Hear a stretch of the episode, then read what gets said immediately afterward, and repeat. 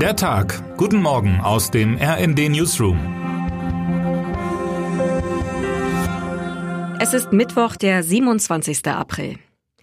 Geparden sind schnell, sie können sehr gut sehen und sie sind eine weltweit bedrohte Tierart.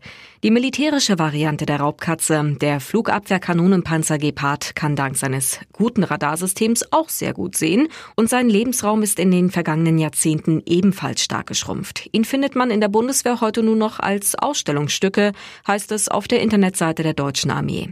Als einziges NATO-Mitglied nutzt ihn noch Rumänien. Dass Deutschland nun angeboten hat, mehrere Dutzend Exemplare des Panzers in die Ukraine zu liefern und womöglich noch Panzer vom Typ Leopard drauflegen lässt, ist ein Zeichen des guten Willens der Ampelregierung. Aber auch mehr? Ganz freiwillig und zufällig fiel die deutsche Zusage gestern nicht. Die USA hatten zu Gesprächen nach Rammstein eingeladen. Dass sie von ihren Partnern, vor allem von Deutschland, mehr militärische Hilfe für die Ukraine erwarten, war vorher schon klar. Der Gepard kann helfen, Putins Kampfflugzeuge, Raketen, ferngelenkte Flugkörper und Drohnen zu bekämpfen, wenn die ukrainischen Soldaten zuvor ausreichend trainiert wurden und genug Munition zur Verfügung steht, sagt ein Fachmann im Gespräch mit dem RND. Ein Selbstläufer ist der Einsatz der gealterten Raubkatzen, also auf keinen Fall, aber zuzutrauen ist den ukrainischen Soldaten vieles. Finanziell ist die zusätzliche deutsche Militärhilfe für die Ukraine verkraftbar.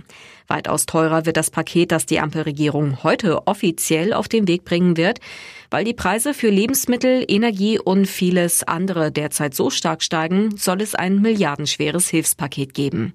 Teil davon sind auch eine Energiepauschale und das vergünstigte 9-Euro-Ticket für den Nahverkehr. In unserer Serie Deutschland und das Geld geben wir heute sechs Tipps für den möglichst günstigen Lebensmitteleinkauf. Einen nicht ganz kleinen Schritt hin zur Unabhängigkeit von Putins Energiereserven hat Deutschland bald offenbar geschafft.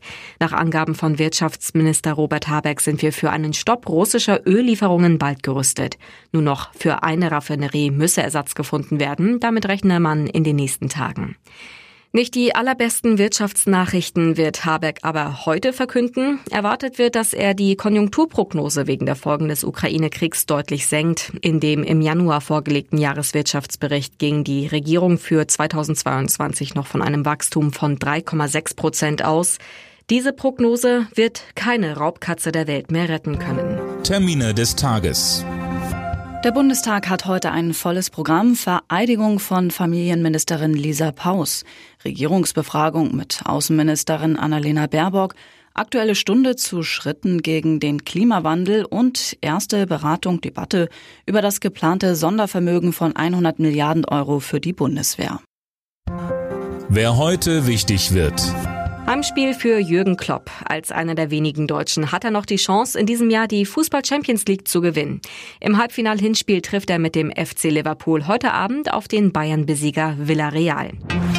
Und jetzt wünschen wir Ihnen einen guten Start in den Tag. Text Christian Palm, am Mikrofon Imme Kasten und Eileen Schallhorn. Mit rnd.de, der Webseite des Redaktionsnetzwerks Deutschland, halten wir Sie durchgehend auf dem neuesten Stand.